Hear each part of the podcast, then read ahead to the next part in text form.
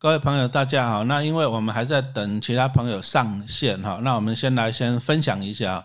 那大家都知道，最近就是影响这个股市哦一些波动的因素，其实就是银行连环爆了啊。按美国行爆了三间嘛，倒闭了，细谷银行，而且呢瑞士信贷也爆了啊。那更惨的是瑞士信贷一百七十亿美金那些债券就给你注销了，诶，这比共产党还共产党呢，对不对哈？那也没办法，反正人家对不对？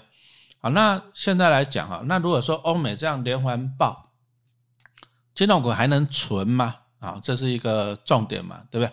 那陈老师提醒一下，我们提醒一下大家，就是说，那很多人就想说啊，老师你看那个瑞士啊，现在是瑞士信贷嘛，那你看一下二零零八年的雷曼兄弟，啊也很恐慌啊，对不对？美国也是连环爆啊，啊爆完以后呢，台湾也是大盘大跌啊，腰斩啊，是不是？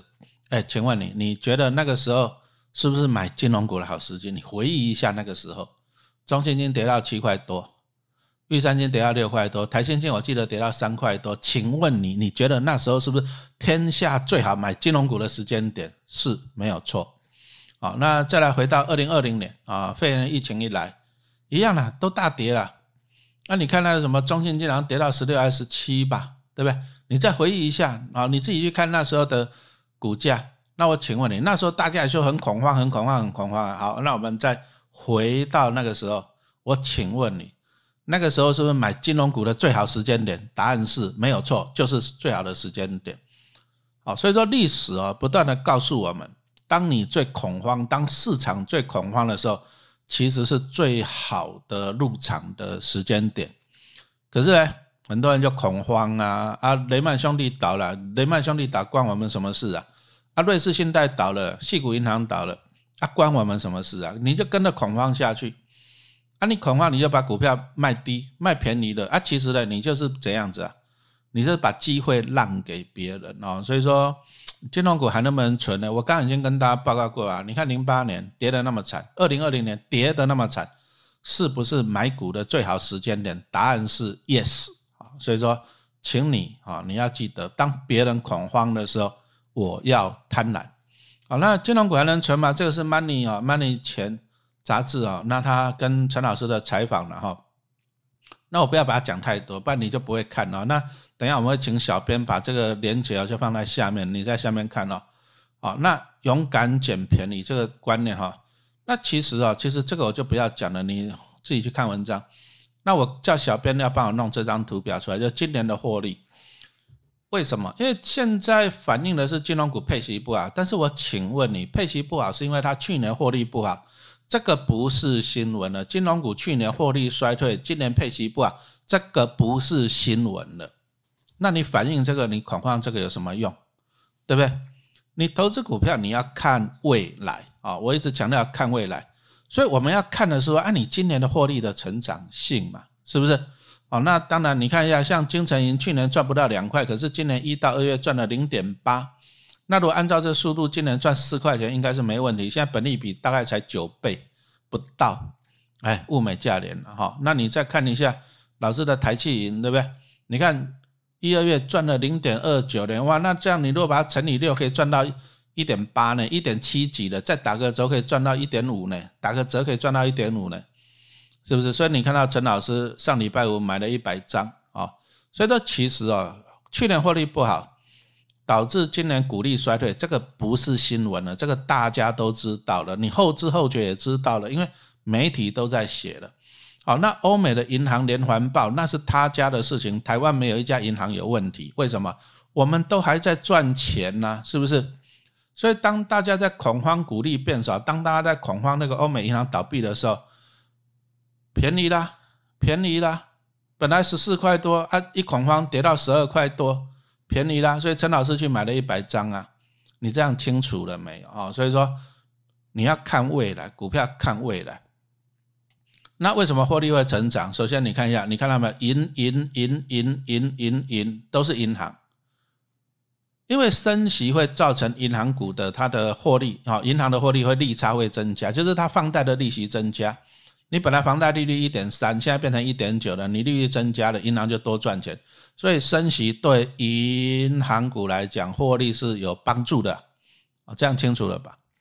啊，那你看一下，再就金矿获利，这个就小编弄的，你就自己看一下。所以说，其实啊，其实你不要紧张哈。那我们接着就，因为我们刚刚是等大家进来，我们在闲聊了哈。那这个就 money 钱，你就上第一个，你上 money 钱的官网啊，不然你就看 money 钱杂志啊。再就是小编，等一下会把链接放在啊下面，那你就自己看。那接着我们就进来，我们今天的跑到哪里去了啊？在这好，今天的主题了。啊，那这个也是今天陈老师要跟大家分享的，就是说，哎，大家这么恐慌的时候，对不对哈？那我后面啊，你不要走，后面会弄一张对账单给你看。啊，好，那我们来看一下，细谷银行倒闭哦，台湾会受到直接的冲击吗？我请问你，你现在看到台湾哪一家银行获利衰退、亏损、倒闭吗？你有看到吗？目前是没有嘛，对不对？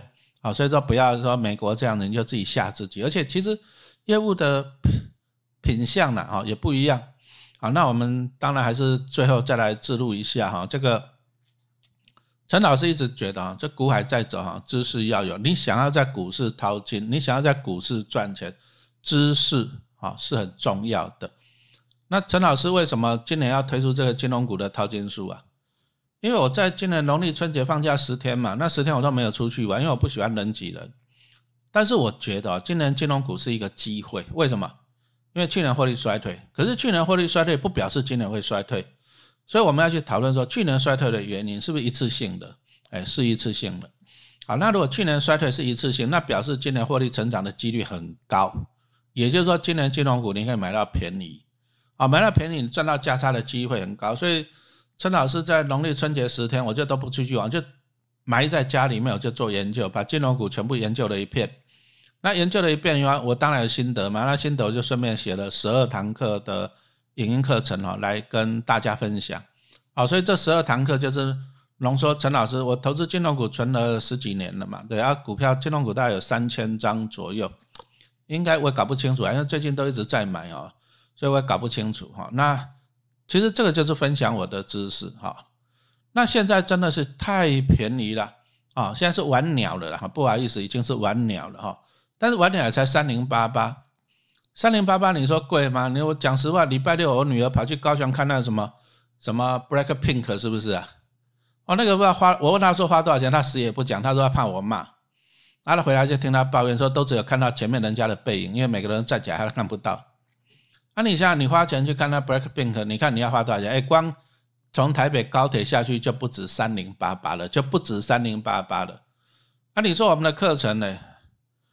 给你线上看多少次都可以，不限时间，不限次数，划不划算？哦，这个真的是超划算的哈！好，所以说哈，那为什么我小女儿可以去看看那演唱会？因为老爸会赚钱的，啊，老爸就从股市赚钱了，啊，老爸从股市赚钱就是我们用知识来研究，好，所以说我们这个三零八八，好，那就有十二堂课，十二堂课总共超过八小时，好，那有这个二十档的案例，什么筛选啊，这个这个就看过就好了。那课程目前小编已经很努力在制作，所以四月二十一号以前呢会上架哈，请你就期望一下哈。那接着我们来看一下，其实哦，今年物价真的是涨太贵了，所以陈老师我们就跟出版社哦逆向，人家涨价我们减价，所以说你想想看，十二堂课八小时，你去找，我跟你讲，你找不到了，真的找不到了这么便宜的。人家一些网络上，你你去看一下，人家一些大师上课，人家一小时都收一千块的。我如果这八小时最好，人家收八千块，我真的没有骗你。你去上实体课程也是这样。那我们为什么呢？其实我们就不拜教嘛。我们不拜教，我们就给你佛心价哈，啊你佛心价，而且哈，金融股的范围真的是太广了。我本来打算写十堂课，结果发现不够写，所以我写到十二堂课，还是不够写，怎么办？啊，所以说就给大家补课哦，免费的补课哦，哦，所以说你看哦，第一个我们加码课程啊，加码了啊，加码了资产配置两单元的课程啊，我们会送你，这个是送你的，就是你买了十二堂课，我们就会送你这个。那我已经我会开始写哈，再来呢，送你这个电子书，这个电子书里面大概接近二十档的金融股，那每一档金融股，我们从它的一些什么四大指标啊，殖利率、本利比啊。去分析每一档哈，每一档大概写了十几页，十几页啊，好详细的分析。那所以说写了十几二十档呢，加起来两百多页，这个会送给你电子书，因为金融股范围太广了，所以说我要用这个电子书来补充这些东西啊。不过这个东西正在写，为什么？因为我要等它年报出来，然后等它的鼓励政策出来才能开工啊。所以说这个请你等，但这个会送给你。好，那看电子书不爽，对不对？怎么办？没关系，再送你一本实体书。那这本书陈老师正在写，正在写哈。那其实你就发现，就是说我们金融股范围很广了，所以我十二堂课讲不完。那讲不完，再就是又有人问说，老师啊，资产怎么配置？我十二堂课我写不完，所以我多送你两堂资产配置。接着呢，每一档金融股给你认真解析，每一档都 Word，就是都写了十几页啊。那送你电子书啊，再来呢，再送你一本实体书啊。这个陈老师正在写，我正在写哈，那应该下半年会出来，这个也送给你。啊，那这个用金融股打造领息的好日子，就是讲的就陈老师从第一本书嘛，六年存三百张，讲的就中信金嘛，那三百张就存上瘾了，就一直存一直存，那到现在存了三千张，三千张好处就是每年领息大概就领三百万，啊，用金融股打造领息的好日子，所以我会把这些心得写在这里面，那这本书也是送给你的。所以金下去太好看了啦！你我跟你讲，你打的灯笼你都找不到这么佛心的价格了。我跟你讲，我小女儿去问她，说看个 Black Pink 啊，你看高铁来回三千块了起啊，那那个演唱会多少钱呢？哎，拜托你们打在下面给我看一下，我再回去问我小女儿，她是坐楼下的哈，你们打一下看多少钱。那接着要去了又住宿在那玩，哦，我看这个败家女儿花了八九千块跑不掉，可以买我这三个课程啊，所以说。投资自己哈才是最好的投资啊！接着还有 App 啊，App 好，那 App 这个不过我要提醒你，你今天有看直播了，你赚到了；没有看的，你赶快看啊！今天我们三零八八，但是今天还送你五百块，今天啊就是现在，然后到今天晚上的十二点截止啊，你只要扫这个送你五百，今天晚上送你五百。三零八八扣五百是多少？二五八八，二五八八。好，所以说你一定哈，就这今晚哦，拍谁啊？就这今晚到十二点了哈，你没有看到就没有，那只能跟你 say sorry 了哈。好，那这个叫 app，那 app 就是说你可以用三折来订购这个 app，你再详细再看一下就好了。我们就不要浪费太多时间哈。所以现在你了解了吧？我们这一次哦，这是真的太佛心了啊！你真的。我自己做课程写书这么久了，我也去上过人家课程。你今年不买，你真的买不到这么便宜的，真的没有。哦，十二堂课八小时，那还送你一个电子书，还送你一本实体书。我跟你讲，你真的打着灯笼你都找不到，真的找不到了。我没有胡烂你。好，那我们就开始了哈。那课程呢，这个在预购结束啊。那目前三二九，哎，青年节，不知道小编为什么取青年节这一天？好吧，就青年节。那预购结束，预购结束拍谁啊？我们就调回原价了，因为真的是卖太便宜了哈，卖太便宜。啊，出版社就是这样，佛心呐，回馈大家了哈。但是我们也不能够回馈太久，所以说三二九。那常常就是有有粉丝哦，就是很也不要讲很讨厌啦，就是我也很困扰了。每次三二九结束了，三月三十就很多人，老师还有没有？老师还有没有？老师还有没有？哎，拜托一下，你你你不要等到最后一天好了，拜托一下。你如果你如果决定要订购，你就现在，因为今天晚上让你折五五百，今天晚上让你折五百，请你一定要把握现在哈，要不然涨价就涨价了，这个我没有办法了，无法多哈。好，那我们就进来我们的主题哦，欧美的银行倒闭啊，下一波金融风暴嘛，对不对？好，那我们来看一下有没有连锁效应啊？其实细股。老师写这个讲义的时候，在上礼拜写，因为我写完小编还要再美化一下啊。那直播哈，那目前看起来连锁效应是很少了啊，就是除了瑞士信贷以外，但是应该这个火都止住了。为什么要止？如果这个火止不住啊，我跟大家报告，这个恐怕又是下一波二零零八年金融海啸了啊。啊，如果是零八年金融海啸，你不要难过，你真的不要难过，这个又是财富重新分配的时候。但是讲实话了，财富重新分配就是。有很多人会阵亡了，为什么那时候零八年中金金可以跌到七块多，就表示有人可能二十五块买啊七块多杀下来，他赔钱出场啊，啊但是他出场我就可以捡到便宜嘛，对不对？好，那当然了，危机是机会的，但是危机也是很多人会阵亡，所以说我们不乐见，我们不乐见说这种倒闭恐慌那美国跟欧洲也不乐见，所以说目前应该就是联准会已经出来了，所以说应该不会有连锁效应了，不容易了。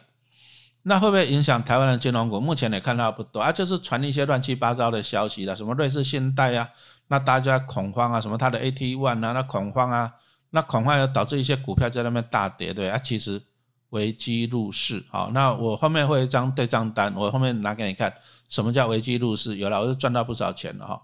好，那国票金不发股利，为虾米？台积银股利缩缩水，要怎么应应？好，这个是。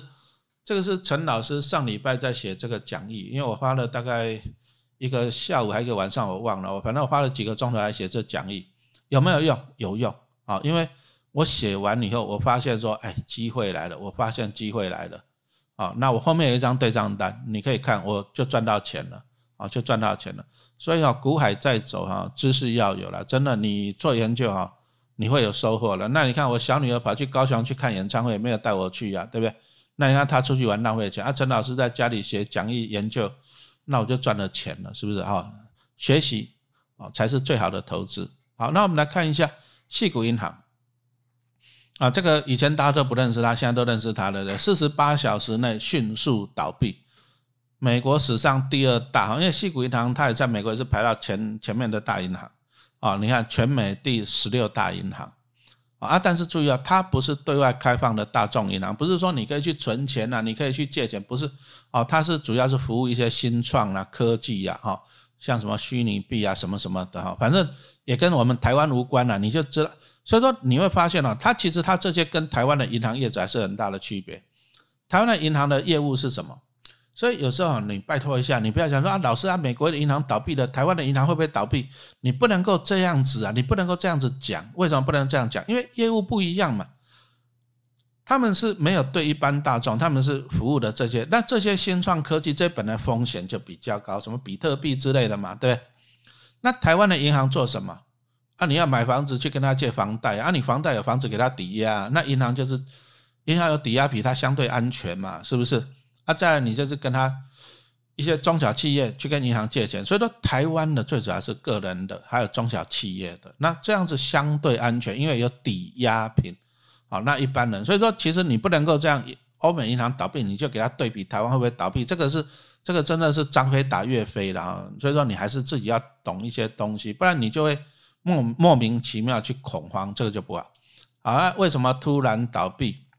啊，因为。二零二零年嘛，啊，二零二零年那美国就是大幅度降息，降息是什么概念？降息就是钱放在银行不值钱了，那怎么办？那就钱就会从银行出走，走到哪里去？第一个走到股市，所以股市会好。有没有看到二零二零、二零二一股市很好？因为降息。那再来钱又从银行走出来，走到哪里去？债券，啊，那所以说债券又涨了，对不对？那问题呢？细股银行他们就是过去几年他们都是这样。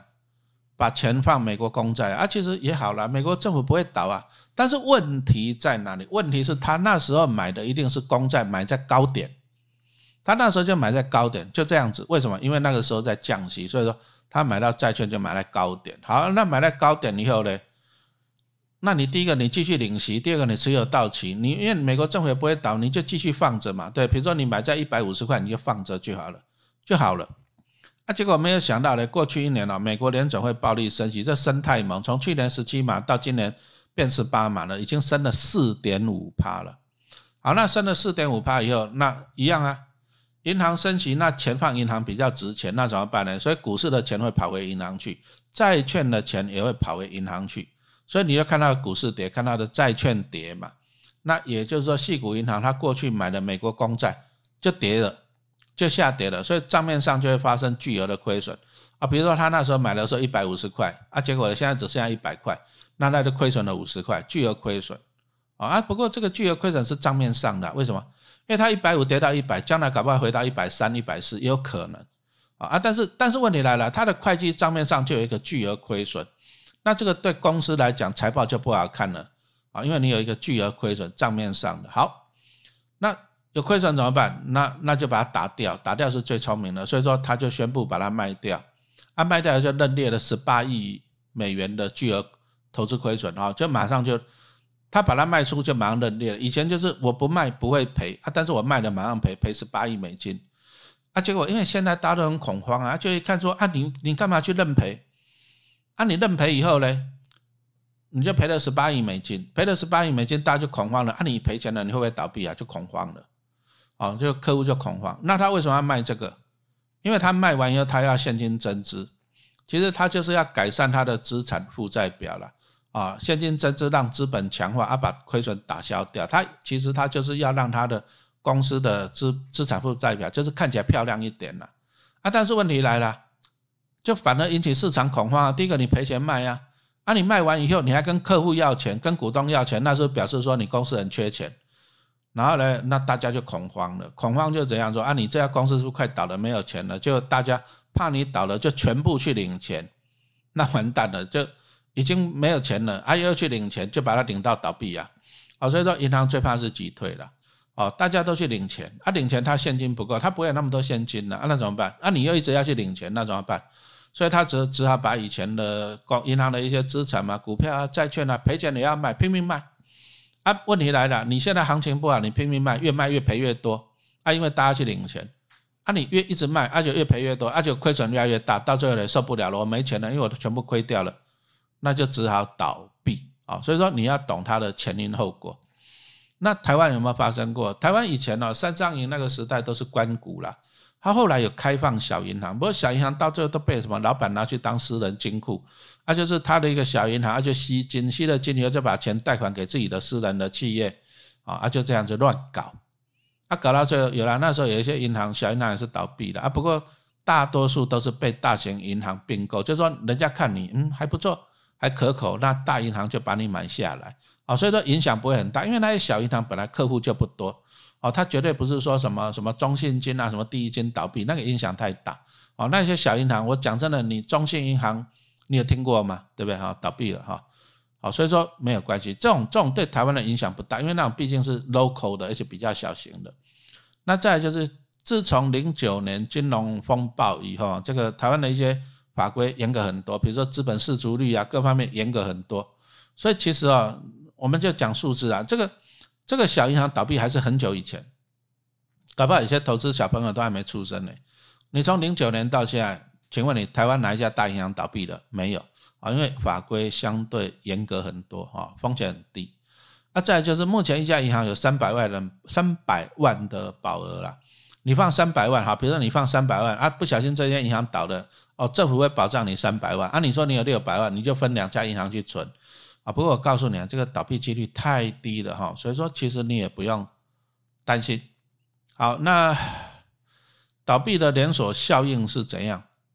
啊，如果不迅速止血，会连环爆。什么叫连环爆？啊，西谷银行倒闭了啊，大家存款去领钱啊，领不出来了，血本无归了。过去过去心血赚到的钱全部拿回来，拿不回来，拿不回来了。哇，那市场会恐慌，那市场会恐慌，就见到一个影子就开枪，然后马上就传啊，听说这家银行也有危险哦，这家银行有亏损了，只要网络一传，全部去领钱，那把它领到倒，啊倒了第二家又开始传那一家了，又去领钱，那搞到就就一连串的，哇，那就没完没了了，那这美国的小银行会倒一片，那怎么办？这不得了，真的是不得了了哈，所以说怎样子呢？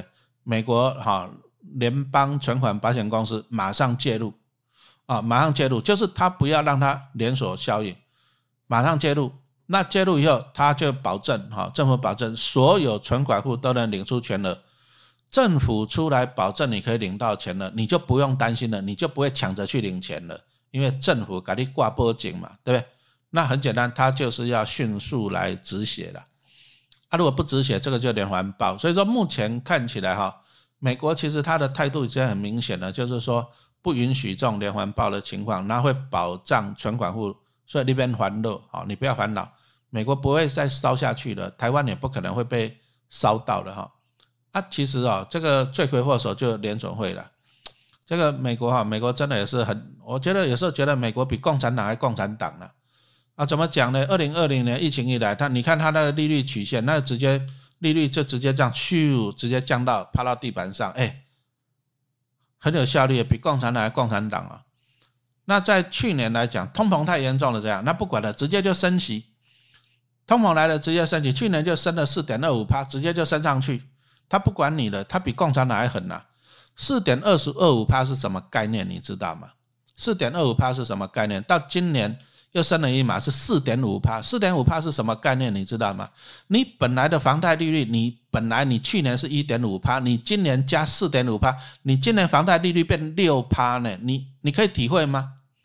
你如果跟银行借两千万买房子，啊，那一点五趴，你就一年还利息，你就两千万嘛，那你乘以多少？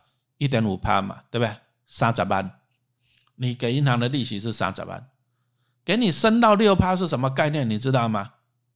两千万就是你要缴利息是缴一百二十万的，你连你搞不好全部薪水下去缴利息都不够嘞。美美国就这样搞啊，美国就这样搞，你知道吗？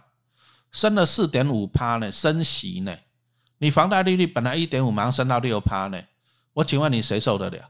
这个真的哈，比共产党还共产党，我们也只能佩服他了哈。啊，你看啊，这个这个就就那个后坐力啊，反效果啊，就是。你升息升太猛，结果钱都跑回到银行，结果股票的钱跑回银行，股票跌；债券的钱跑回银行，债券跌。啊，结果呢？银行因为银行还是有投资一些债券，因为银行它投资债券领到息，再给你定存活存的利息，它还有赚嘛。结果债券跌太凶了，就投资损失，是不是？好，那目前这样看来啊，联准会应该也学到一点点的教训了的哈。好像是今天还是明天晚上，大家看一下联总会嘛？联总会他又要在新的那个啊会议了。那目前预期大概就是零到一码，不过目前看一码的几率比较高，因为通膨还是还是很还是没有没有降下来到他满意，因为他希望通膨还是降到二左右哈。那一直说联准会啊，大概也不敢再狂升十八码了，不然美国的银行会倒一片了啊，所以大概也不敢了啊。目前是这样子，好。那会对台湾造成冲击嘛？哈，就是后来也倒了这些嘛？哈，那其实现在政府都很效效率都很好，马上去查，就是我们银行啊什么什么的，只有投信基投信基金铺险三亿元啊，就是就看看你是哪一档基金去买，所以说这个还好啊，影响不大。而且细股银行是 local 的，因为你看细股你就知道了哈，所以说这个影响也是有限啊。按美国政府已经啊，大家都看到了嘛，所以说。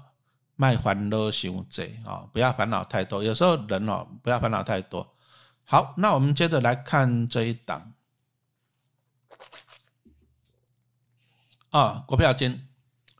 哎，国票金呢，其实以前是好学生了。啊，那以前是好学生，所以说过去的配息也都还不错，应该都要五到六趴左右的水准啊。那只是今年比较不幸，今年就是宣布说不配息。啊，所以说你一看，一宣布不配息，咚咚，有没有看到？就这样咚下来，啊，啊咚下来以后呢，接着呢，其实跌下来以后就又啊弹了嘛，是不是？啊，那陈老师在这边买哈，我后面一张对账单给你看啊，不是在胡乱你哈。那这个 国票金为什么去年它的获利？哦，为什么去年它不配股利？哦，其实去年有赚钱的，去年还是赚了零点四一块。可是他提了一些什么特别盈余公积，这什么意思？就是其实啊，就是说政府，所以我刚刚讲到说，其实台湾的金控来讲，政府相对的严格，什么意思呢？啊，比如说我这家银行金控，我今年赚了一百亿来讲哈，政府不会允许你把一百亿全部配给股东，不会，他会要求你提一些公积、盈余公积，你要放在公司里面。就是放在里面，就是当做保险了。就是你每年赚钱，你要放一些钱放在银行里面；每年赚钱，你要放一些在公司里面保险你。因为金融股它会在外面投资一堆有的没有的，那就有风险哈，就有铺险的部位。好，那再来就是啊，因为国票金他们的运作也是一样，他们也是长期持有一些长期的债，比如说政府公债什么，他们去持有一些债。然后持有一些债的话，在去年呢都跌价损失。可是他们其实不卖就不会赔，只是账面上的。但是因为它账面上有亏损啊，所以所以政府说要你要提这个东西，特别盈余公积，就说你账面上亏了那么多了，你要投，你要把你赚到的钱提一些出来存在银行里面，去去应付那个将来可能的亏损。好了，那赚的不够多，啊又提的盈余公积，那干脆就不要配股利了啊，就这样子啊。啊，所以说终结十三年发放股利，啊这样子。那其实这个啊，我粉丝团我有写啊，其实我是支持的。为什么支持？因为他在去年底，你如果有印象的话，国票金那时候办理现金增资啊，因为陈老师有去缴款，所以我记得哈，因为我有一百多张嘛，所以我去缴款。然后办理现金增资，其实就是跟股东要钱。那股东跟股东要钱，其实就是，其实你会发现哦，从去年到今年，很多金融股在跟股东要钱。我们碰到了什么？去年是不是国泰有印象吗？有，我去参加了哈。那接着呢？国票有没有？有，陈老师去参加了。永丰有没有？有，我也去参加了。好，那后面还有什么？玉山啊，我不会去参加，因为我一张玉山今年没有。这样清楚。所以说，很多的金融股来趁这个时间点跟股东要钱。那其实股跟股东要钱，它就是改善它的资产负债表了。因为毕竟就是去年啊，因为美国这个升息升太猛，所以说。他们导致他们一些投资的股票、投资债券的损失。为什么玉山金去年获利会衰退？就是因为这个原因。啊，罪魁祸首就是美国升息十七嘛。好，那他就是让他以前的投资产生一些啊未实现的损失。那未实现的损失，那怎么办呢？好，那很简单，你公司就要有更多的现金。所以说，你第一个你换赚钱要提拨盈余公积啊，再就是跟股东要钱。那表示说啊，比如说我未实现了，我亏损了两百亿。那我跟股东现金增资，增资了三百亿，那我就可以 cover 掉它了，那我相对就安全了哦。所以说你从这里来看，其实台湾的金融股是相对安全的。你说像国泰吧，去年好像也是现金增资，好像五百亿吧，啊，这个钱都放到公司，哦，所以说那既然你在去年才跟股东要钱，今年再发股利，其实观感就不好。为什么？啊，你跟我要的钱放到公司，然后你再配股利给我，那靠要还不是我的钱嘛？所以我是反对啊，就是现增完了再发股利了，我是反对的啊。好，那再来就是说啊，他就是因为美国去年升息十七码，我跟你讲了，你很少见到一年升十七码的。我请问你，一年升十七码，谁受得了？你你一月的时候，你房贷利率一点一点七五趴，你一月的时候一点七五趴，你十二月的时候你房贷利率是六趴，你受得了吗？他美国去年这样子搞啊，对你受得了吗？啊，所以说。其实这个不会常见的，那所以说我们把它当做单一事件，啊，那它就是啊，其他权利下面哦，这个就有损失了，反正就是他们投资就有损失，那损失就会赔钱嘛，那赔钱，啊，不过这个赔钱是挂在账面上的啊，但是挂在账面上呢，哦，你为了要保护这个账面上的损失，你的股利就不要配太多哈，你要提列攻击啊，所以呢，你要看得懂这些东西啊，你看不懂没看，你就听老师的。直播那 podcast 的，还有看我的课程啊，十二堂课影音课程，现在才三零八八，真的是太佛心了。而且刚我们一个 QR code，马上给你减五百块钱，超级佛心。再送你两堂课资产配置的课程，再送你一本电子书两百多页，好，一档金融股给你分析十几页，对不对？二十档左右分析了两百多页，再送你一本实体书，陈老师现在正在写，我存三千张金融股的一些过程心得。啊，全部写给你，划不划算？划不划算？你去这个钱还不够，你去听一场演唱会啊，绝对划算啊！拜托一下哈，不要再怀疑了。你既然一定要买，就要赶快买啊！今天晚上折五百，不要错过了。十二点以后就不要问我有没有折五百了，拍谁哈？好，那我们来看一下上面一个其他权利，哎，就是说很叫大家看到说，哎。你公司有赚钱有 EPS 啊，但是你却没有发股利，为什么？财报有一个叫做其他权利。什么叫做其他权利？就是金控他们都有投资股票、投资债券啊，但是账面上有损失的时候，就是怎样？还没有卖出，所以先记着啊。比如说我去年买了一百亿的债券啊，结果呢，哎，变成八十亿了，因为美国暴力升级，所以我账面上赔二十亿，这个叫其他权利的损失。那我其他权利的损失，损失二十亿了。虽然我没有卖，没有赔，只是先记着，但是我们保守起见，我还是要认为说我有赔这二十亿，这样清楚了嘛？好啊，当然再来就是我公司为什么要鼓励赔给你？因为我有一些未分配盈余，比如说我去年赚了十亿，我前年赚了二十亿，啊，那我公司就保留了三十亿的未赔，三十亿的未分配盈余，啊，这个就是我过去保留在公司的，那这三十亿我可以配出来给你，但是因为我刚其他权利里面呢。账面上亏损了二十亿，虽然是账面上的，但是我们把它当做真的哈，认真看待。所以你这三十亿要扣掉这个二十亿，你剩下的十亿才可以发出来。那我强调，这个二十亿的亏损是账面上的，什么意思？啊，搞不好明年后年美国降息，债券价格又涨上去了啊！你八，你本来一千一百亿的债券跌到剩八十亿，后来又涨到九十亿，涨到一百亿，甚至涨到一百一十亿哦。那你这个本来是负二十亿，搞不好将来会变成负十亿，然后零亿正十亿哦。哎，那你如果说这个将来变正了以后呢？哎，那你这未分分配盈余的就可以配很多出来了，这样清楚了吗？哦，所以说这个就发生在台气银的身上啊。虽然他现在配不出钱。但是只要他将来这个其他权利这个亏损转正了以后呢，他今年没有配出来了，明年会加倍给你啊。他只是先存在公司里面而已，这个钱没有亏掉，那你紧张干嘛？哦，所以说你要看得懂这些东西。所以这个就老师刚刚讲的，你将来可以冲回啊，啊他就有本钱发股利了，是不是？好，那我们再来看一下票券公司它是怎样运作的啊？这个就是。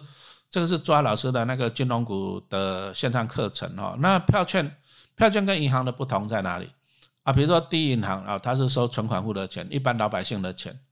那票券呢，华票跟国票，它不收存款，它不是跟一般人存款户，它不可以跟大众拿钱，它就是发行那个短期的票券。啊，比如说它发行短期的票券，那我给你两趴，为什么我给你两趴？你我们来看一下，我举个例子啊，请你听一下啊。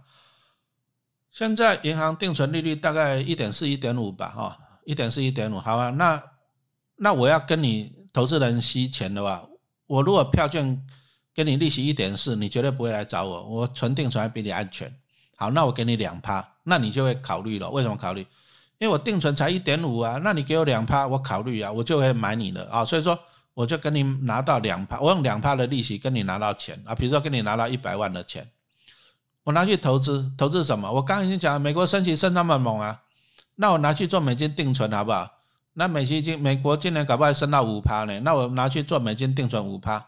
啊，再就是美国公债殖利率都上来了，十年期啊、二十年期都上来了，应该都有到四趴左右了。好，那我就跟你借两趴的新台币，然后去投资四趴的美国政府公债，那甚至一些美国的一些 A 级的公司债。啊，甚至投资等级的公司债都还有到六趴呢，是不是？那我跟你借两趴，我去投资四趴，那我就赚两趴，啊，给你两趴我就赚两趴。所以票券是玩玩这个游戏的啊。那为什么去年那个？为什么去年那个国票获利会衰退？因为去年升息太猛，升息太猛，就是说你跟跟人家借钱，你这个成本变高，成本变高啊。那再就是说。过去的债券价格再高一点，所以说你拿到的值率比较低啊，所以说它赚到的利差就比较少，所以说这个是对票券的影响啊。因为今天直播没很多时间，这个陈老师在影音课程里面讲的很详细啊，所以说我我如果今天要解释这个，我今天直播就不用讲了，所以我要跳过了哈啊。所以说我们来看一下这个对影响，我们直接看。在二零一八一九哈一八跟一九，你回忆一下，那那时候川普是不是一直逼着联总会降息？有没有印象啊？回忆一下，二零二零年疫情一来，不用讲了，利率直接趴到地上去了，降息。好，那降息以后呢，对票券来讲，哇，获利成长有没有？因为他跟一般人家借钱嘛，你降息，我借钱的成本比较低啊，所以说获利就成长，有没有看到获利成长？那二零二零二二年呢，升息，升息就倒过来了，升息就是说。你借钱的成本高啊，结果呢，你赚到的就少哈，所以说他们获利衰退。但是我还是要提醒你，你觉得今年有没有可能在升息这么猛？有没有可能啊？答案是不可能的啦，对不对？那也就是说，哎，这个搞不好是否极泰来。好，那我们来看一下投资股票，我跟各位大家分享一个观念哈。你不要看着后照镜买股票了，你真的不要看着后照镜买股票，什么意思？他一宣布说不配息，嘣嘣嘣这样下来，我请问你，这是不是后照镜？去年获利衰退不是新闻呐？那获利衰退配息少不配息是不是不是新闻了？不是新闻了。所以说你没有必要说他说不配息你就恐慌你就卖股票，因为你恐慌你卖股票，可是这个他不配息是反映去年获利衰退，去年获利衰退。所以说你如果说你去恐慌不配息，其实你是怎样？你是看着后照镜在买股票，清楚了嘛？哈，所以说投资股票不要看后照镜，而是要看未来展望。好了，那我们来看一下前二月国票来讲，前二月啊赚了零点一三，前二月赚零点一三，那我们给它乘以六好了哈，对不对？六三十八，六一六七十八，零点七八，再打个折好了，零点七零好了，好了，零点六八好了，好不好？打个折，是不是也都赢过去年的多少？零点四一，没有错吧？所以去年就是说，因为怎样降息降太猛。哦啊，讲错了，升级升太猛，所以说一下子反转不过来。但是我请问你，哦，去年因为美国升级导致这些债券大跌，那我请问你，那这时候国票金可以怎么做啊？哎，债券便宜了嘞，那我去买是我的报酬率会增加，对不对？没有错哦，哦，因为去年这样债券跌那么猛，反而便宜了，那反而便宜去买了，所以说你看到美国。十年期、二十年期政府公债殖利率都到四趴以上了，是不是？这也是难得一见。为什么？因为升息升太猛，好，所以说，所以说第一个啊，目前升息应该是到末端了。你说在十七码很难的啦，除非联总会要让美国银行倒一片哦，那那就算了，很难的。所以目前呢，债券市场会相对平稳的，就是没有不会像你如果说你有去看一些债券价格，你看一下那个二零二二年很恐怖啊，就是这样嘟下来。为什么？因为升息升太猛。好，那再来就是好，那你升息已经末端了，未来有没有可能降降息？这个才是我们关注的。未来有没有可能降息，是我们关注的。来，回到两千零八年金融海啸，银行股倒，雷曼兄弟倒了，恐慌，对不对？联总会怎么解决？美国怎么解决的？啊，印钞票，无限 QE，降息，降息，股灾就降息。二零二零年啊，肺炎疫情以来，美国刀将是熔断，熔断，有没有印象？联总会怎么做的？降息，好，这样清楚了吧？哈，所以只要有金融风暴，只要有经济出现问题了，联总会就一招就是降息。那现在有降息的本钱了，因为现在利率已经升那么高了，升，所以陈老师常开一个玩笑，这个升息是为了降息啊，所以它升高了。所以说，如果啦，这个欧美银行股这样连环爆，又引发一层一下一个金融风暴怎么办？那很简单，就降息。就这样子，好，那我们前面已经有一个表了，降息反而对国票的获利是有帮助的，对华票获利也是有帮助的，是不是？所以这个是反映去年升息啊，获利衰退，这不是新闻，这过去式了。我们要看的是二零二三、二零二四、二五，搞不好会降息，哎，那你降息，它又让它怎样，获利又会上去了，那你降息又来债券的跌价损失就会冲回啊。所以搞不好他去年赔了，那只是账面上赔了，又可以冲回来啊，是不是？那所以说，我们从这些数字上面来看啊，今年的获利是在成长的，那未来是处于一个降息循环啊，只要有股灾就降息。那降息来讲，对国票金来讲，获利会成长。好，那今年它不配股息，不配股息，只是因为它的其他权益，那个只是账面上的。那只要等到明后年降息，这些。债券价格上涨，这个这个会冲回啊，负的会变正的，那很简单了，那股利就发得出来了。那今年没有配的，明年就就还你嘛，是不是？哦，所以说那目前看起来，明年是有望成长。所以说投资股票，请你看未来，不要看后照镜，请你看未来。然后那时候从国票金这样股价这样跌哈，我们来还是来看一下这张图好了哈，你看到。十三块多，然后就这样一路跌跌跌，哎，这个跌到十一块多，十一块多为什么止住了又上来？这第一个就是哎那个，因为也刚好那时候就是第一个自己不配息了啊，第二个又碰到那个美国什么细股银行，而且连环爆，就是内忧外患。不过慢慢的止血了，第一个止血，第二个呢，我跟大家报告，便宜永远是最佳的买点，便宜永远是最佳的买点。你看到这一根红 K，你看到这根量有没有爆很大？平常没什么量啊，这根这么大。拉上去的，那你看这两根大跌量大不大？你要了解一个东西，你要卖股票，如果没有人买，不会成交；有人买才会成交。所以你看大跌又爆大量，表示这样，很多人恐慌在卖，但是也有很多人在买才会成交。你了解了吧？哦，所以说很多人在等，我就等你啊，等你恐慌，你恐慌我就买啊。你跌我就买，你跌我就买，你跌我就买，所以你看到爆大量没有？你看到没有？有啊，我去买了一百张啊，哦，所以说你不要把你辛苦赚到的钱拿去给别人随便花，你不要随便恐慌嘛。你恐慌，你的股票都跑到别人手上去了，啊，你再来后悔，啊，这样不好。所以陈老师一直讲啊，股海在走啊，真的知识要有。然后再来，去年第四季啊，它的净值是十点八九，那净值会不断的回升呐。比如说，你看，这是去年第四季，啊，你今年前两个月赚了零点一三，所以目前的净值你要把这零点一三加进来，那加进来已经到了大概十一块钱了。哦，那十一块钱表示你看咯，它前一波低点已经跌到接近净值了，因为目前净值已经达到十一块，那你看它跌到十一块五，是不是已经靠近净值了？哎，这个都有学问的。所以说，陈老师在线上影音课程我也讲到了股价净值比啊，所以说真的你要学习了，你不要到处去问名牌，没有名牌，你学习好了，你自己就是自己的名牌啊。那我们这个课程真的是超佛心的，今天晚上还五百块钱的折价券啊，请你一定要把握好。接着台气银股利缩水啊，台气银去年的获利成长，成长了九十七趴。啊，所以说我在网络上我看到一些网红哦，我不要讲谁，他网红他预估台积电今年配零点八，配零点二现金跟零点六的股票，他好开心。为什么？因为去年获利大成长啊，很不幸的，今年只有配零点一跟零点二四。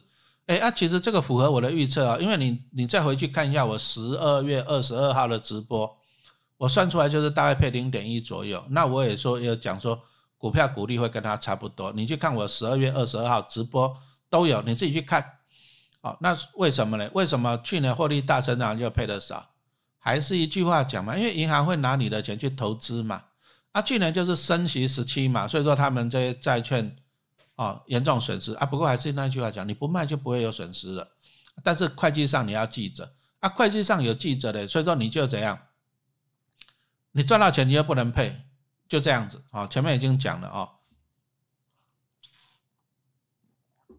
不过我还是一句话讲了，这个都是会计上的数学数字游戏啦。将来赚钱以后他就冲回，因为他还没卖呀，他还没卖呀，知道吧？啊，他为什么不卖？我放着领利息就好，干嘛要卖？赔钱干嘛要卖？对不对？哦，所以说这个是数学游戏。那再来台气银来讲啊，它最主要的业务是银行啊，银行端的业务。那银行端做什么事情？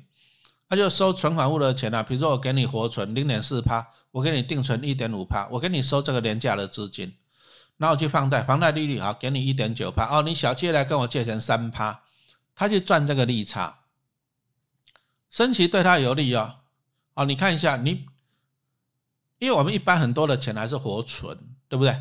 一般银行有一半是活存啊，因为老百姓一些小钱嘛，活存利率才零点几呀。那可是你看那个升息，房贷利率，你看去年一点三一，现在马上到一点九多了，升了零点六了。房贷利率马上上来零点六，可是你的活存呢，搞不好零点二变零点三而已了。所以升息对银行有利啊，所以说升息对台气银是有利的啊。我们刚刚看到 Money 那一篇文章，对不对？对银行是有利的，所以。台气银今年前二月赚了零点二九呢，哦，这个效这个这个数字是很好的。你看，我们用零点三来估，三六十八，今年可以赚到一点八的。我跟你报告，兆丰金都不一定可以赚到一点八，真的。那去年中信金也才赚一点五啊，玉山金都赚不到一点八。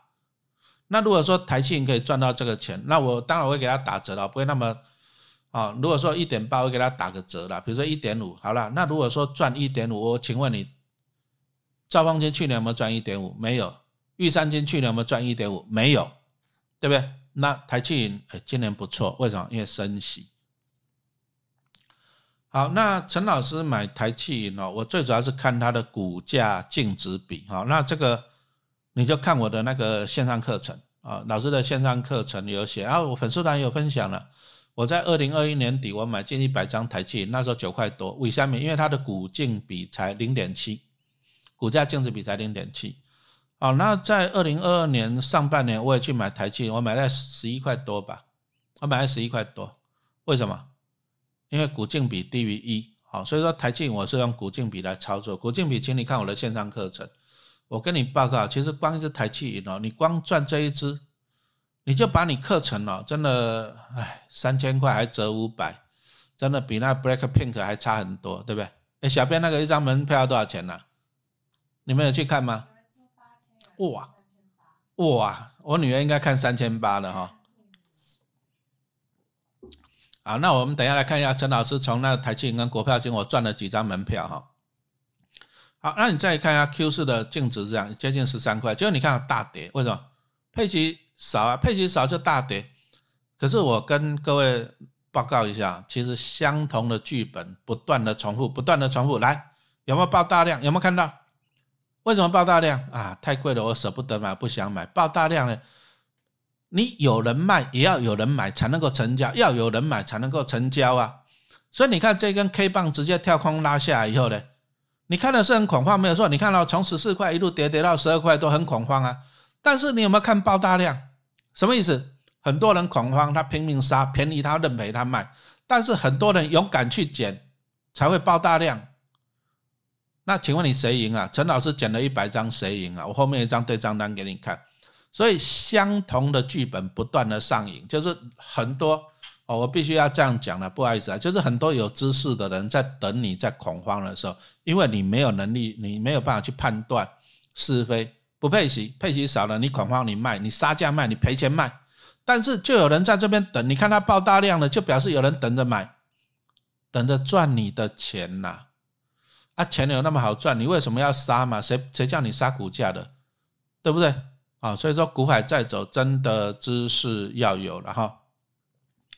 好，那我先跳一下哈，来，陈老师先跳一下那个中现金，这个我可能我下一波会布局了，不过我先 pass 一下，我先把这个讲一下哈。哎，因为我还没有买，所以我就先不要讲，好像有点那个哈，对不对？等一下有时间我们再讲。我说我现在是没有时间讲了，拍谁哈？我们现在讲这个，来，台气银。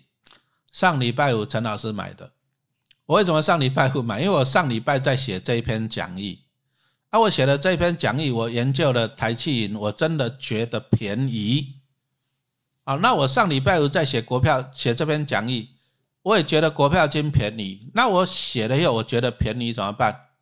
因为我做的研究啊，我做的研究，我如果不买，我研究研究不是浪费嘛？是不是？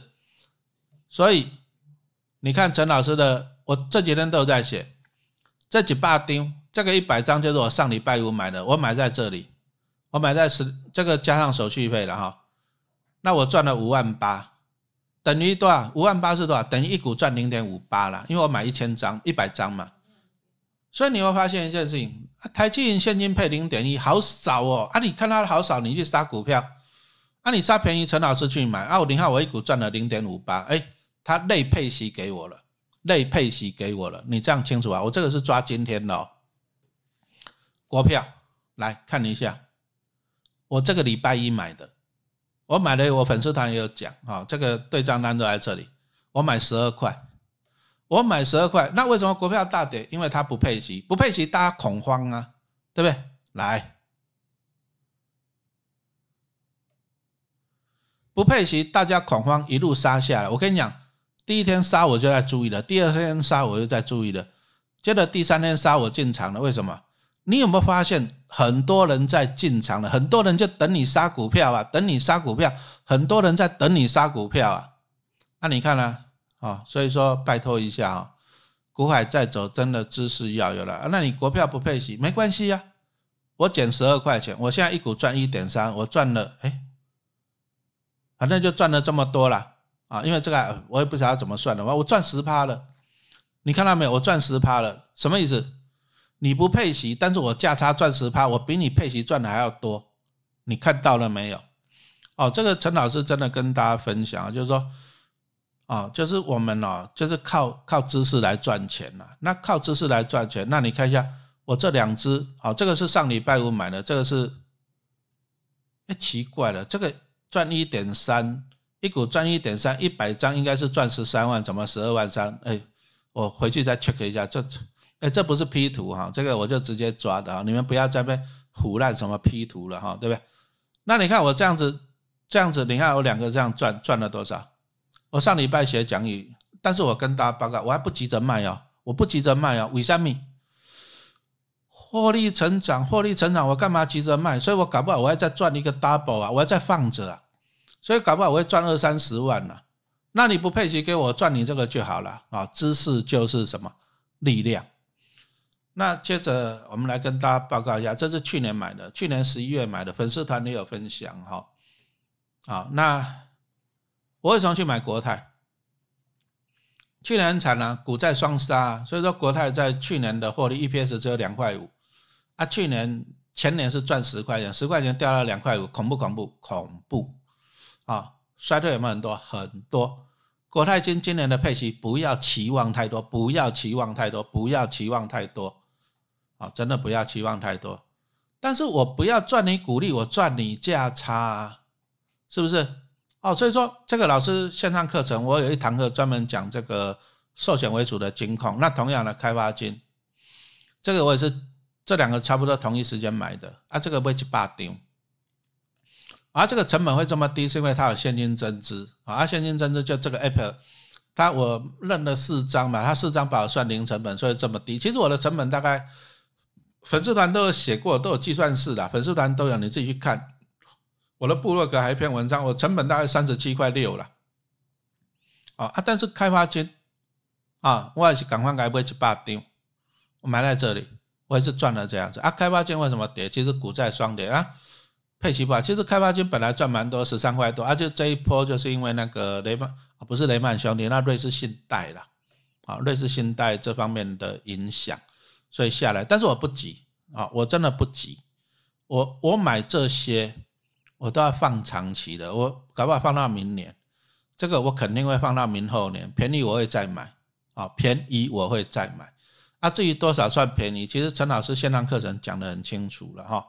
好，那这元大已经报很久了，你看我成本就知道了，那不小心买太多张啊，没关系就放着，反正零股利再买回去就好了。那这个只是我其中一个其中一个户头，因为我还很多家人的户头，好那。所以说，谁跟你讲金融股赚不到钱的？这是上礼拜五买的，这是今这个礼拜一买的，这个是去年十一月买的，这个也是去年十一月买的。哎呦啦，这个买买几年了啦？你看十七块多就表示我买几年了，对不对？哦，那哎，好像九点时间到了哈。中现金没关系，我理论上我下礼拜还会直播，下礼拜来给你补充这个，好不好？啊，下礼拜来给你补充。那你不要走，我们等下抽奖，接着我们还有。Q&A 啊，我们后面还有时间哈，然后呢，还是一样啊，拜托一下，你迟早要买的，你就赶快买。为什么？因为现在有五百块钱，我帮你省五百块，五百块可以去吃牛排，可以去看电影的哈。所以说，你你如果说你真的要买，拜托不要拖了，今天折五百，拜托一下啊，今天折五百啊。那有什么问题来这里啊？有奈的线上客服